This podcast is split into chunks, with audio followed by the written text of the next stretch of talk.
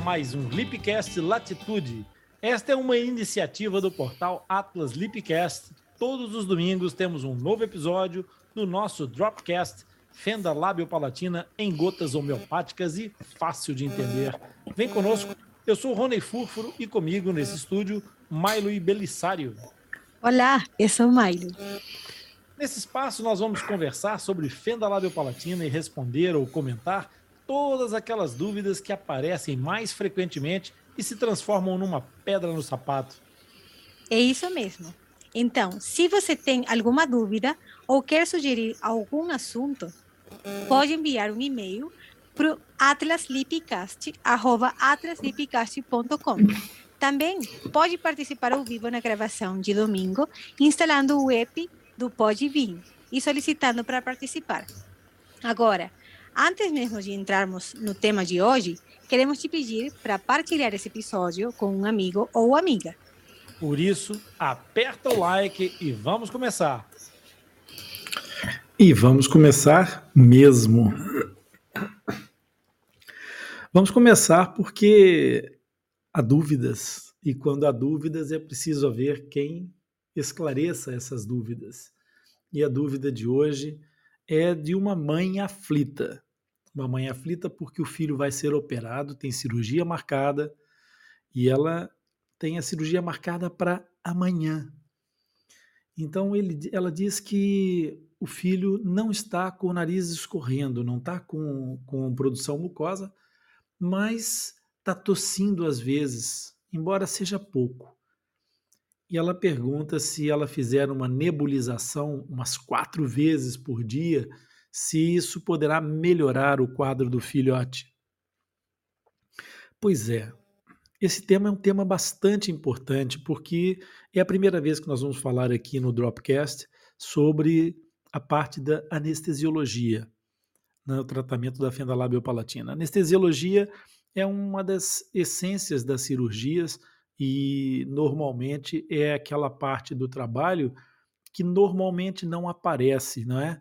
A cirurgia deixa a sua marca, deixa a sua cicatriz, faz o seu, o seu show, o seu espetáculo, transformando as formas, mas na realidade, para que isso tudo aconteça, é preciso que haja uma anestesia.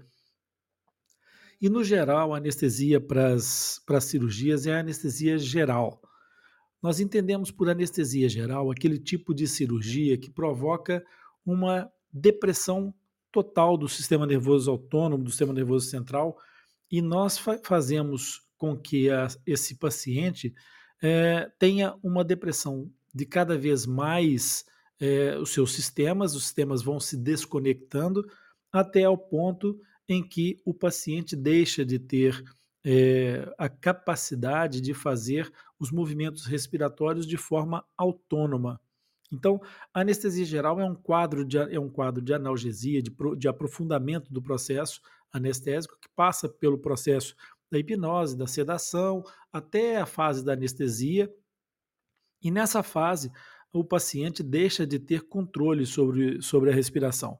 Ora, sendo assim, é necessário que haja um processo que garanta, durante o processo anestésico, durante o, o período em que o paciente está anestesiado, alguma coisa que faça a respiração funcionar, que faça a oxigenação funcionar. E essa, e essa situação ela é exatamente con, é, conseguida através da intubação, através da intubação que é uma colocação de um tubo que nós chamamos tubo traqueal e vai levar oxigênio, vai levar uma mistura de gases para, os, para o pulmão, fazendo com que esse paciente mantenha o seu processo respiratório normalizado com a oxigenação necessária. Ora, esse, esse processo de intubar significa necessariamente que haverá a colocação de um instrumento, de um tubo, que vai levar esse ar dentro da traqueia. Ora, então, se isso vai, se isso vai acontecer, se vai haver um tubo que entra nessa, nesse espaço, esse espaço normalmente não, não tem contato com nada. Esse espaço, no geral, é um espaço onde só passa ar. Então, vai, vamos ter um contato de um instrumento, de, um, de, um, de uma estrutura com essas mucosas aí. O que vai naturalmente produzir algum trauma, vai haver um contato que é um pouco traumático. E essa, esse trauma promove uma reação da parte dessas mucosas que é ligeiramente inflamatória, ou seja, é uma reação de defesa do organismo pelo contato que não é habitual com essa estrutura que leva os gases. O tubo traqueal vai levar gases, vai fazer bem, mas vai ter que fazer alguma, alguma parte de trauma pelo contato da sua estrutura própria com as vias aéreas.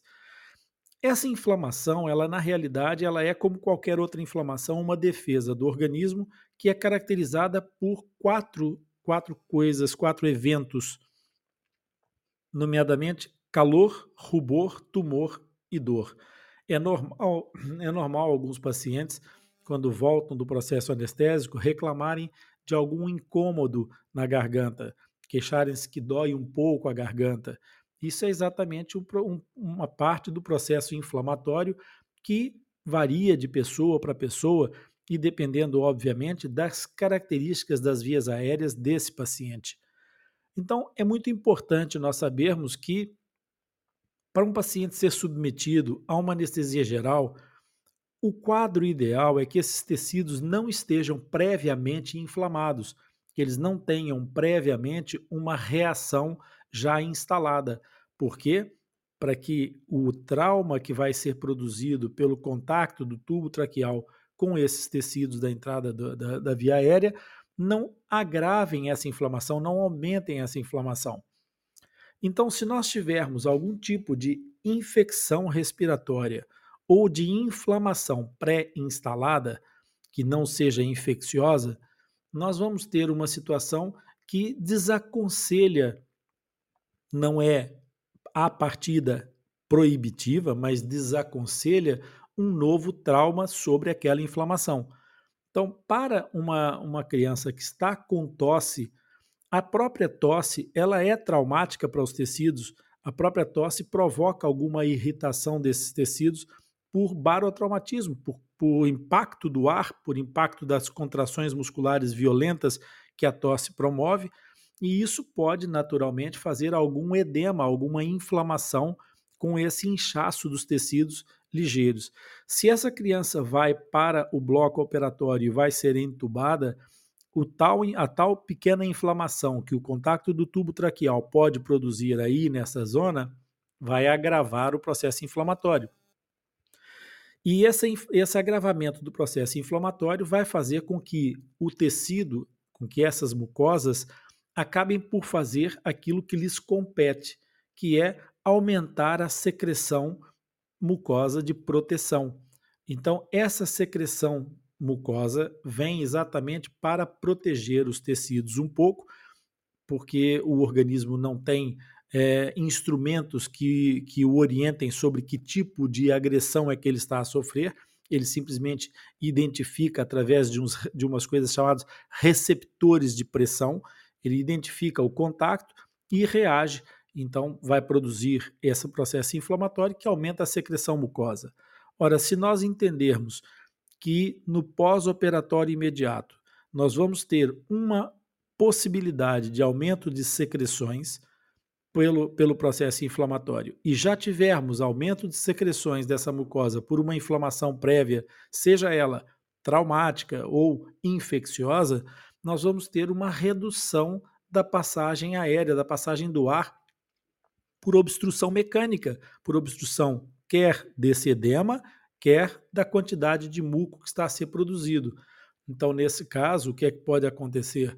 Pode acontecer é que esta criança, no pós-operatório, pode ter mais dificuldades em recuperar a sua respiração normal no pós-anestésico e, eventualmente, necessitar até de um acompanhamento pós-cirúrgico mais longo, eventualmente numa unidade de, de cuidados continuados. Portanto, essa situação mais é, é, delicada faz com que todo o processo de cirurgia de fissuras, especialmente as primeiras cirurgias que, são, que acontecem antes do primeiro ano de vida, devem ter um controle mais é, é, rigoroso por parte da equipe que vai ponderar da melhor maneira se deve ou não deve haver lugar a essa, a essa intervenção. Por isso, a, a, recomendação nesse caso não é fazer as nebulizações em casa, não é tentar mascarar os sintomas de uma possível infecção ou de uma possível inflamação que vá depois a, poder agravar o pós-operatório desnecessariamente. A recomendação é informar imediatamente o pediatra, fazer com que o pediatra esteja consciente, possa ponderar com o cirurgião a, a viabilidade da realização dessa cirurgia e esse, essa equipe deve entrar em contato e também de forma é, célere, de forma rápida, com o anestesista ou a anestesista que vai ponderar e analisar as condições dessa criança para ser submetida ao processo de intubação e consequente anestesia geral, para que então todo o processo cirúrgico decorra tranquilamente e que o pós-operatório seja o mais confortável possível. Não sei se isto é o suficiente para essa mãe, que ela não está presente, mas se alguma das mães que estiver presente tiver alguma coisa a perguntar aqui no nosso chat, pode colocar a questão para a gente poder acrescentar aqui alguma coisa. Vamos ver se alguém tem alguma questão a colocar. É, temos aqui uma indicação da Laura. O Rafael, no pós-operatório da palatoplastia, teve sim muita secreção espessa. Exatamente, Laura, é exatamente isso, porque o Rafael já tinha um processo de tosse, de vez em quando, provavelmente, com aquela, com aquela situação toda da obstrução, que ele já trazia, o Rafael é uma, é uma criança Pierre Robin e trazia alguma, algum processo de tosse prévio que já traumatizava aquelas vias aéreas. Com a colocação dos tubos de, de, de ventilação, provavelmente aumentou esse traumatismo, então lá está, potenciou o processo de secreção e aí dificulta um pouco mais o pós-operatório para a criança e implica, às vezes, algum controle é, maior. e por vezes, se essas coisas acontecerem que a Laura está a descrever aqui, então coloca mais um degrau nos, nos, nos caminhos dos nossos pequenos, grandes heróis, que são mesmo um exemplo de, de, de, de, de superação. A Laura partilha conosco que no final de todo esse processo ainda calhou também um brinde ao Rafael, que foi um bucavírus que ele apanhou no internamento. É, essas coisas podem acontecer e exatamente porque porque os meios hospitalares são meios de tratamento por excelência, de cuidados é, é, extremados com todo o processo de, de infecção, mas quem está num hospital não está porque está saudável. Então, a probabilidade de haver é, maior confusão, maior contaminação dentro de um serviço hospitalar acaba por ser é, é, possível e mais provável. Por isso, nós tentamos reduzir ao máximo os tempos de permanência é, dentro dos hospitais quando não há necessidade disso. É o melhor lugar para nós estarmos quando estamos doentes, mas quando não estamos doentes, é um lugar para se evitar. Por isso, é, essa situação calhou ao Rafael, mas poderia também ter calhado no infantário ou no outro lado qualquer, e infelizmente nem sempre isso é evitável.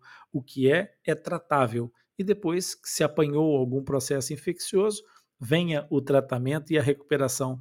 O Rafael é um lutador, a gente já conhece as façanhas do Rafael de outras, de outras histórias, por isso eu tenho certeza que nessa altura o Rafael já está é, a brindar-nos com, com aquele sorriso que, que tão bem o caracteriza. Laura, bem-haja pelas tuas questões e com isso eu acho que respondi um, a questão da mãe e a questão da nossa audiência também. Então é isso, agradecemos pela sua participação e companhia. E se você aprendeu algo hoje ou esclareceu alguma dúvida, curte e compartilhe esse episódio com algum amigo, com uma amiga, um familiar. Eu tenho certeza de que todos vão gostar e aproveitar. compartilhando e enviando as suas dúvidas para o nosso podcast nos ajuda a divulgar informação sobre fenda labiopalatina e nos motiva a continuar criando conteúdo. Não se esqueça que todos os episódios do Dropcast ficam disponíveis no Podbean Live por uma semana e depois vão para o Atlas Lipcast, disponível em todos os agregadores de podcast. Assim, você poderá acessar e ouvir sempre que quiser. Os links dos nossos canais estão disponíveis na descrição desse episódio. Então, até o próximo encontro.